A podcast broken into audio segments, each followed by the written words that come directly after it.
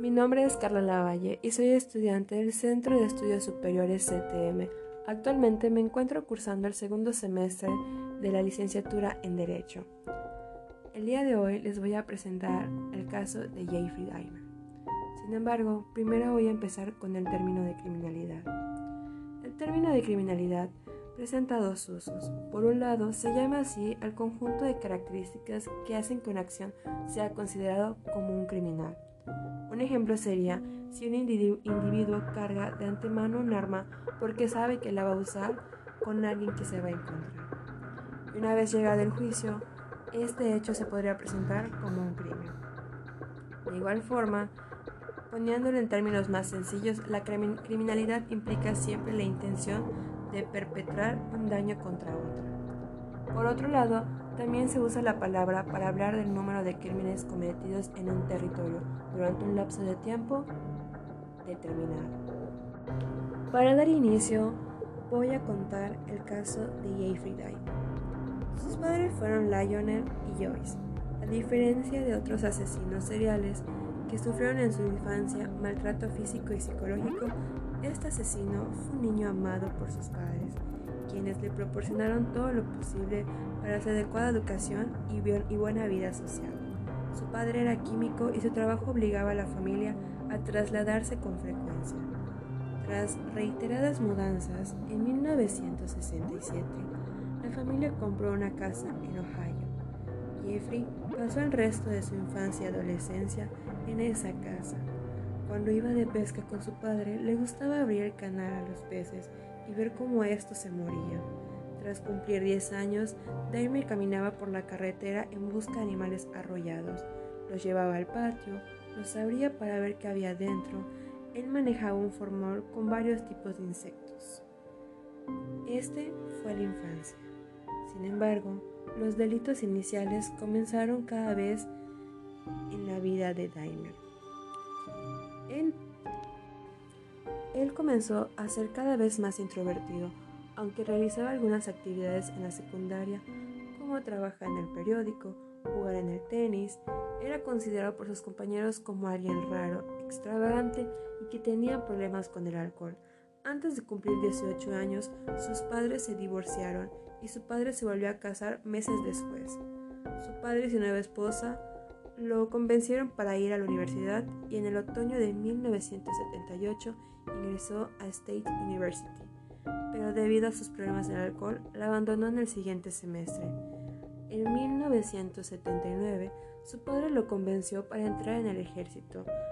A partir de esto fue enviado a Alemania, en donde permaneció pocos años hasta que fue dado de baja por su alcoholismo. Después de vivir un tiempo en Florida, volvió otra vez a su casa, en Ohio.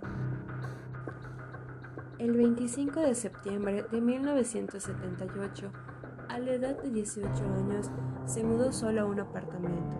Al día siguiente le ofreció 50 dólares a un chico, lausiano, de 13 años, para posar unas fotografías.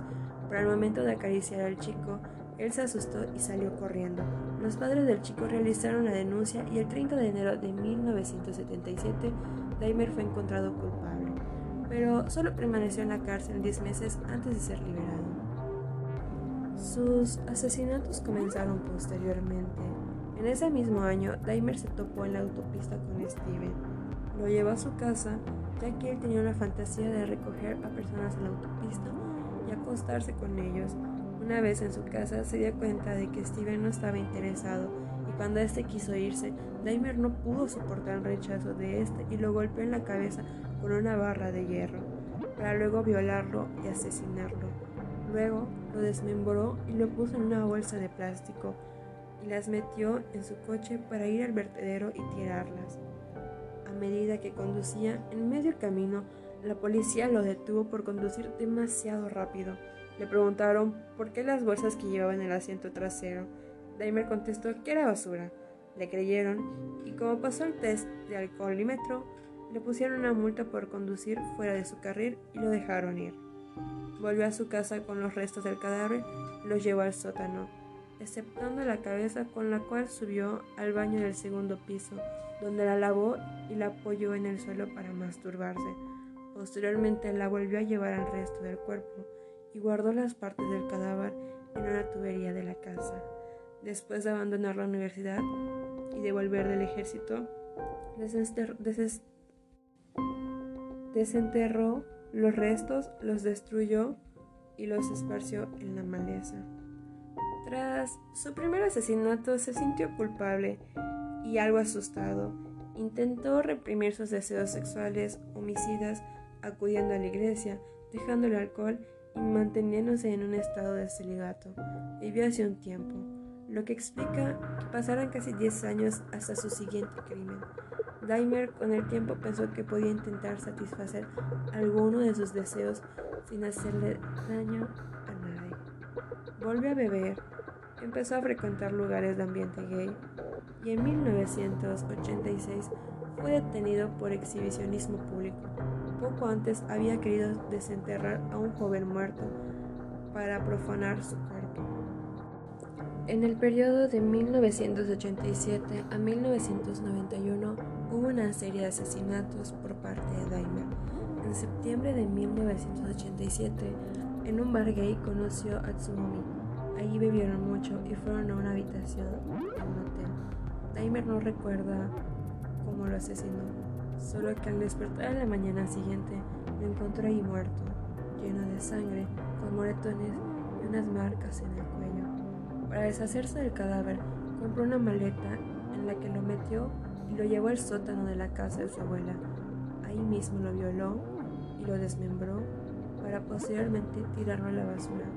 Se quedó con la cabeza, la hirvió y la blanqueó para después exponerlo como un trofeo en su habitación.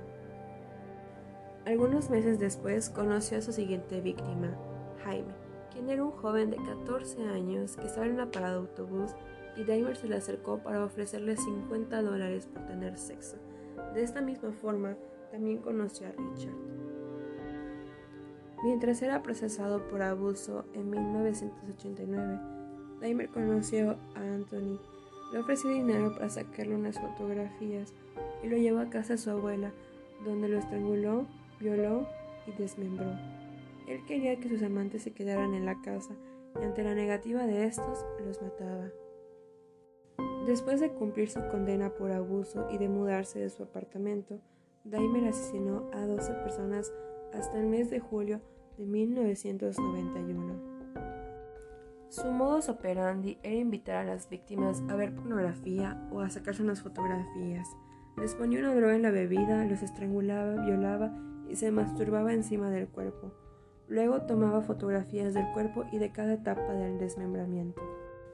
En mayo de 1991 llevó a Conerak a su apartamento, quien era el hermano del joven por el cual fue procesado de abuso. Ahí lo drogó y le realizó unas trepanaciones en el cráneo para inyectarle ácido en el cerebro. Daimer quería tener control sobre sus víctimas y su intención al realizar las trepanaciones era convertirlos en una especie de zombie. El joven consiguió escapar cuando Daimer salió a comprar licor y al correr desnudo por las calles los vecinos alertaron a la policía. Cuando se dio cuenta de que se había escapado, lo persiguió y tuvo que enfrentarse a la policía y a una multitud de curiosos. El muchacho no podía hablar porque estaba aturdido por el ácido que Daimer le había inyectado. Daimer argumentó que el joven era su amante de 19 años, que estaba alcoholizado. Los policías lo acompañaron hasta su apartamento y le creyeron toda la historia. Si hubieran revisado el apartamento, en una de las habitaciones habrían encontrado uno de los cadáveres, y al igual que un montón de pruebas de otros asesinatos. El chico, por lástima, fue asesinado el mismo día. Sin embargo, la policía le creyó a Daimer y depositaron al moribundo en una silla.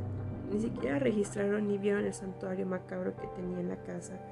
Y posteriormente salieron ya que desprendía un olor muy fétido al interior de la casa. El mismo Daimer llegó a confesar que sentía una afición por crear un zombie, porque quería un amante silencioso, quisiera todo lo que él le pidiera que se quedara haciéndole compañía.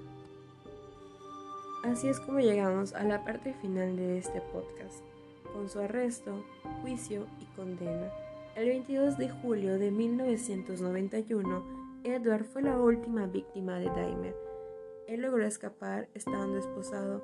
La policía lo vio y esta vez decidieron investigar. Fueron al apartamento del hombre que lo había esposado y al revisar la habitación descubrieron varias fotografías de cadáveres, restos humanos y una cabeza en el congelador. Daimer intentó huir, pero fue detenido y más tarde Edward fue identificado al salir a explicar su caso en televisión como acusado de una violación a una chica poco tiempo antes. En su casa se encontraron las paredes llenas de sangre, cuerpos mutilados, siete cráneos y demás de huesos. Días después, vecinos de Daimer dispararon a las puertas de su casa ante el horror que causaron sus crímenes. Los psiquiatras lo atendieron y dijeron que estaba enfermo, por lo cual fue declarado culpable con atenuante de enajenación mental para ser condenado a una cárcel especial para enfermos mentales, pero el atenuante final fue rechazado. En principio se había declarado inocente, pero cambió su declaración por la gran cantidad de pruebas que encontraron en su contra. El jurado entonces lo declaró mentalmente sano y por consecuencia finalmente fue sentenciado a 15 cadenas perpetuas consecutivas.